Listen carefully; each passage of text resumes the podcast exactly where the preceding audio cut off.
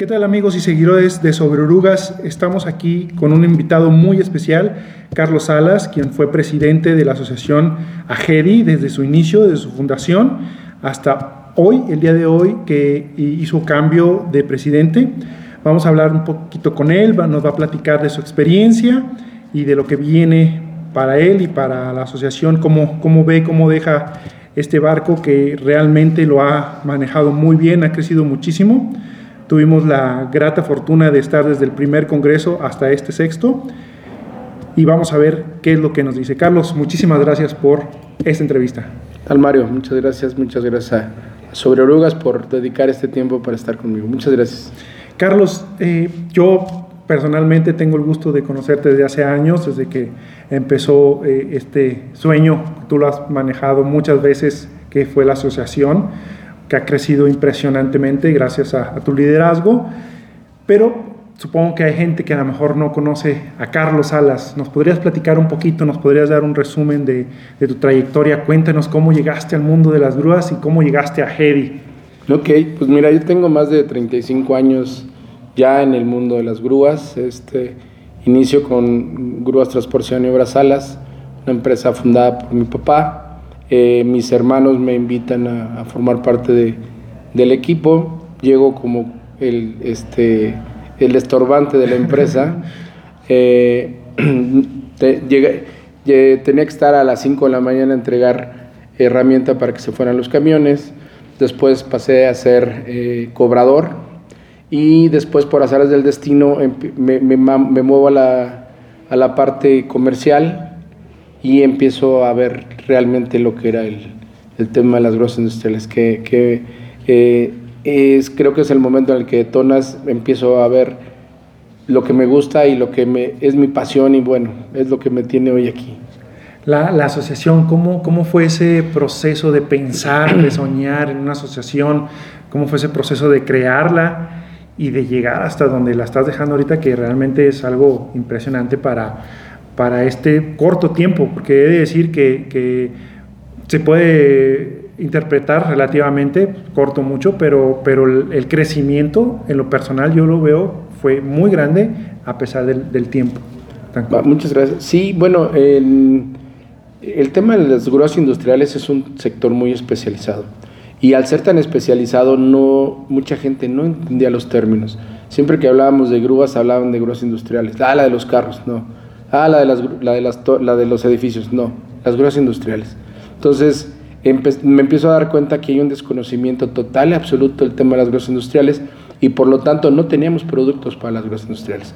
Los reglamentos no nos consideraban, los seguros no nos consideraban, las financieras no nos consideraban y eso hacía muy desfavorable el tema de las grúas industriales. Entonces, eh, ante la falta de representatividad y ante los problemas que teníamos este, administrativos para operar, y para desempeñar este eh, trabajo tan especializado que son las grúas industriales, frenaba el crecimiento de las grúas industriales. No teníamos un órgano que nos representara, eh, nos sentíamos huérfanos.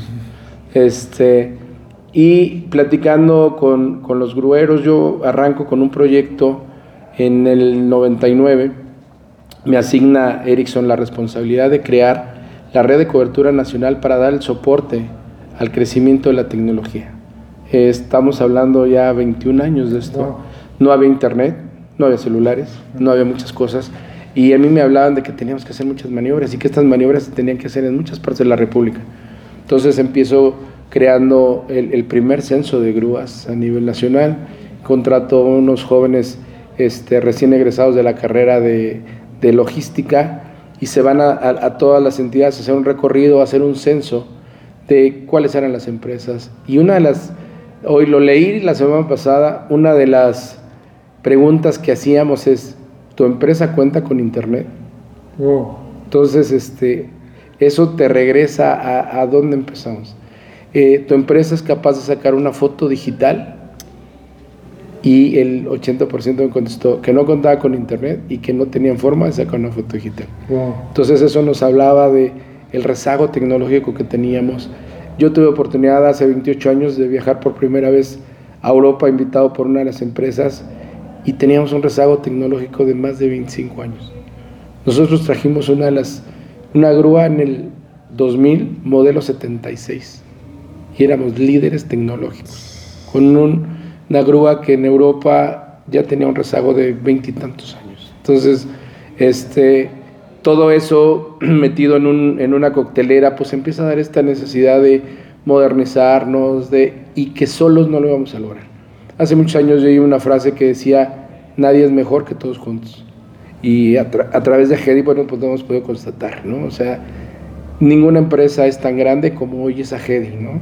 Este, ninguna empresa puede decir que tiene 2.800 grúas como tenemos en Agedi, 10.000 gentes como tenemos en Agedi, 114 empresas que, tenemos en Agedi, eh, tener este clúster de, fabricantes, de distribuidores, es, un poco lo que, la, historia de esto, del por qué surge Agedi, este, tenemos una cámara que nos representa, había un departamento de objetos voluminosos seguros industriales, pero estaba como en el octavo escalón, ¿no? Eran Olvidado. La, la carga regular, la, la carga refrigerada, eh, los petroquímicos, toda, tra, tra, las grúas industriales y los objetos invisibles. Entonces, este, no nos representaba y, y eso nos, nos, orilló a tener este órgano que hoy, bueno, pues afortunadamente nos representa de manera muy digna. Claro, sí, rindió frutos eh, este, al por mayor, debo decirlo, y, qué importante fue el, hecho de que alguien o un conjunto de personas pudieran realizar esto y que hoy tengan eh, esa pues visión y, y, esa representación para que ahora sí los tomen en cuenta y se puedan pues hacer más cosas, porque al final del día pues es crecer, ¿no? Eh, eh, la intención de, de todo esto es poder dar un mejor servicio y un mayor servicio, porque al final del día mm, yo creo que la frase que dices que escuchaste hace mucho tiempo es indiscutible, nadie es mejor que todos juntos. Sí. sí, así es. Bueno, pues nosotros arrancamos con 12 socios, 12 gentes que creyeron en este proyecto, que nos íbamos a juntar, no sabemos para qué. También aprendí que cuando se juntan los mejores, no importa dónde vayas, siempre te va a ir bien. Entonces, este, eh, contar con la representación de estas empresas que en su momento eran las líderes en, en cada una de las áreas. Tengo los socios fundadores San Luis Potosí, Veracruz, Chiapas, eh, eh, León, este, Chihuahua, Morelia, Querétaro. O sea, buscamos tener esta representatividad a nivel nacional y, este, y bueno, pues afortunadamente a seis años, desde 12 a 114 socios, bueno, pues sí es un poco este, un desarrollo importante. Muy importante. Carlos, cuéntame, digo, eh, fue importante la evolución, todo. Llega la pandemia. ¿Cómo, cómo, cómo este evento mundial afecta a la asociación y a su vez a las empresas?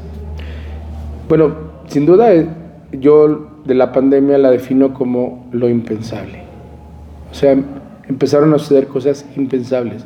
Cuando, si alguien te hubiera dicho, va a haber un momento en la historia de tu vida que no va a haber vuelos a Europa, que no van a salir barcos, que no va a haber cruceros, que los trailers se van a detener, que todo el mundo va a estar al mismo tiempo en su casa, hubieras dicho que estaba loco. Entonces empiezas a vivir cosas impensables. Lo, lo, lo, lo que lo que más nos pegó, bueno, obviamente, como a todos los sectores, este, fue este, eh, un, escenario que no teníamos planeado, porque nadie lo había pensado. O sea, puedes tener una baja, puedes tener un repunte, puedes tener, pero es algo que en un negocio así funciona. A veces ganas, a veces pierdes, ¿no? Pero esta, esta crisis de todos nuestros sectores, sobre todo, sobre todo siendo un sector tan estratégico, que si la minería subía un poquito, bueno, pues hacías minería, que si el transporte hacía un poquito, bueno, pues hacías, este, que si las carreteras se hacían, siempre había un, sector que si bien la construcción bajaba, el otro aumentaba, ¿no? Entonces, siempre nos movíamos a, con la participación que tienen las grandes industriales en los diferentes sectores. Obviamente el colapso fue muy fuerte, llegamos a estar, eh, afortunadamente no en cero, pero 20% de la capacidad, que eran eh, números inimaginables, porque estamos acostumbrados a siempre estar entre el, el 75 o el 70 y era el 70% trabajando, el, el 20% en mantenimiento y el 10% es compuesto, ¿no? Entonces, Este, hoy no, había una falta de trabajo, se cayeron todos los proyectos, este, eh, fue lo impensable, ¿no? Afortunadamente el sector, el, gobierno lo, lo, denominó como un sector estratégico y eso nos permitió seguir este, operando, aunque sea de manera muy lenta, un porcentaje muy, muy lento, pero sí, bueno, pues los daños de, de, de cuando hablamos de dineros, cuando hablamos de proyectos, pues bueno, finalmente son cosas que se pueden reparar, pero hubo muchas pérdidas. Hubo mucha gente que se fue, gente que no pensabas que se fuera tan rápido. Hoy creo que somos privilegiados en poder estar en este sexto congreso, este, somos afortunados en poder estar aquí y bueno, pues también quisimos ser muy respetuosos guardando un, un espacio de silencio para las personas que no lograron librar esta pandemia. Claro, importantísimo eso. Estrategias, ¿hubo estrategias eh, dentro de la asociación para, para, poder salir adelante? Sí, claro. Una, tuvimos un... Eh, estamos siempre rodeados de especialistas y este caso no era, no era diferente. Tuvimos una línea para, para manejar este estrés, uno de nuestros, de nuestros este, asesores que desafortunadamente no liberó la batalla, nos daba este soporte podías hablar con él y hablar de lo que sentías por, por el encierro, por esto. Eh, teníamos estrategias, este, gentes estratégicos en el área financiera de cuáles eran los pasos inmediatos para seguir. Y una es, y es lo más importante, y creo que en este sector fue muy valioso. El mensaje para mis socios de parte de la presidencia fue, regresemos a nuestras bases, regresemos a hacer lo que hacemos muy bien, regresemos a la parte que nos ha fortalecido y que nos ha permitido llevar. Teníamos una reunión todos los miércoles durante toda la pandemia, nos conectábamos, nos veíamos de manera virtual, hacíamos un mapeo, cómo están, quién se mueve los proyectos, qué pérdidas tenemos, qué, en qué sector estamos moviéndonos, cómo va la pandemia en tu estado. Cada vez nos sentíamos más integrados. Este, creamos el concurso de fotografía. Este, les decía, no pueden ir a las maniobras, pero saquen sus, computadoras, mándenos las mejores fotos, platíquenos de lo que estábamos haciendo, porque nos teníamos que mantener distraídos. Es que el momento, o sea, ese, ese impulso anímico yo creo que era fundamental, ¿no? Porque además de lo que causó en sí económicamente la pandemia, pues también causó un rezago emocional, algo que, que estaba, era impensable también, y entonces pues cómo lidiar con eso que nunca había sucedido. ¿no? Sí, pues una de las formas fue, fue todo un éxito el concurso de fotografía. Nos regresaba a lo que estábamos haciendo. Les pedíamos que nos contaran cuáles eran las fortalezas de sus empresas, que nos describieran su foto, qué, les, qué, qué sentían al ver estas fotos. Y Mario, te tengo que decir que llegaron unas fotos, bueno, sensacionales, de las empresas en sus inicios, de la creación, fotos, mandaron una foto, la foto que gana es la foto de la creación de grúas industriales poniendo las estructuras del TEC de Monterrey en Monterrey. O sea, las bases de muchas, de, de muchas hoy instituciones, este, eh, grúas eh, este, estructurales que les decían las bomberas, colocando tubos, eh, o sea, sacamos lo mejor de nosotros en, en esta pandemia. La hice muy larga porque tuvimos tanto éxito que les dije, ah, pues hora de de grúas articuladas, ahora de grúas telescópicas, ahora de grúas telescópicas hasta 200 toneladas. Hasta, nos llevamos cinco semanas oh. en este torneo, en este, porque nos teníamos que mantener ocupados. Claro. mis, mis coaches me decían, no termines con esto, no termines con esto, que te sigan platicando, que te sigan diciendo, que sigan sacando lo que sienten, muchas emociones, cada quien plasmaba. Yo creo que eh, volvemos a lo mismo, el hecho de no sentirnos solos, el hecho de saber que pertenecemos a una asociación nos mantuvo. Hay un efecto que se llama el efecto Agedi, que es esta parte de no sentirte solo.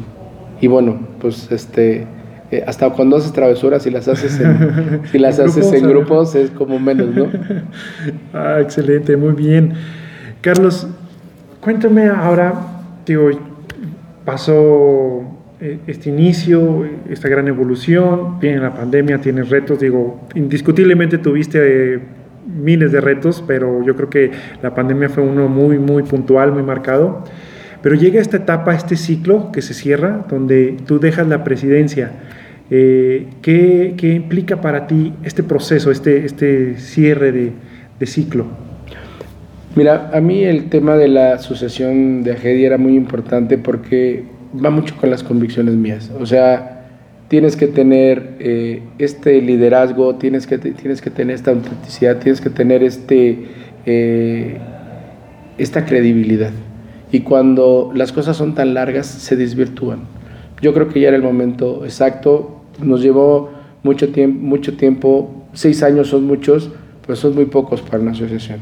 Entonces, este, afortunadamente hoy AGEI se maneja como una asociación que pareciera que tuviera muchos años. Muy profesional, nos hemos rodeado de gente muy profesional. La participación de todos los socios, quiero aprovechar este espacio para agradecerla. El tener la confianza es muy fácil hacer las cosas. O sea, íbamos a las reuniones, nos daban, nos recibían, nos atendían. Esta parte de, de integrarnos, bueno, pues fue muy, fue muy importante. Y una de mis convicciones es que cuando yo oía, se reelige por sexta vez o séptima vez, ya no le creías, pierdes credibilidad.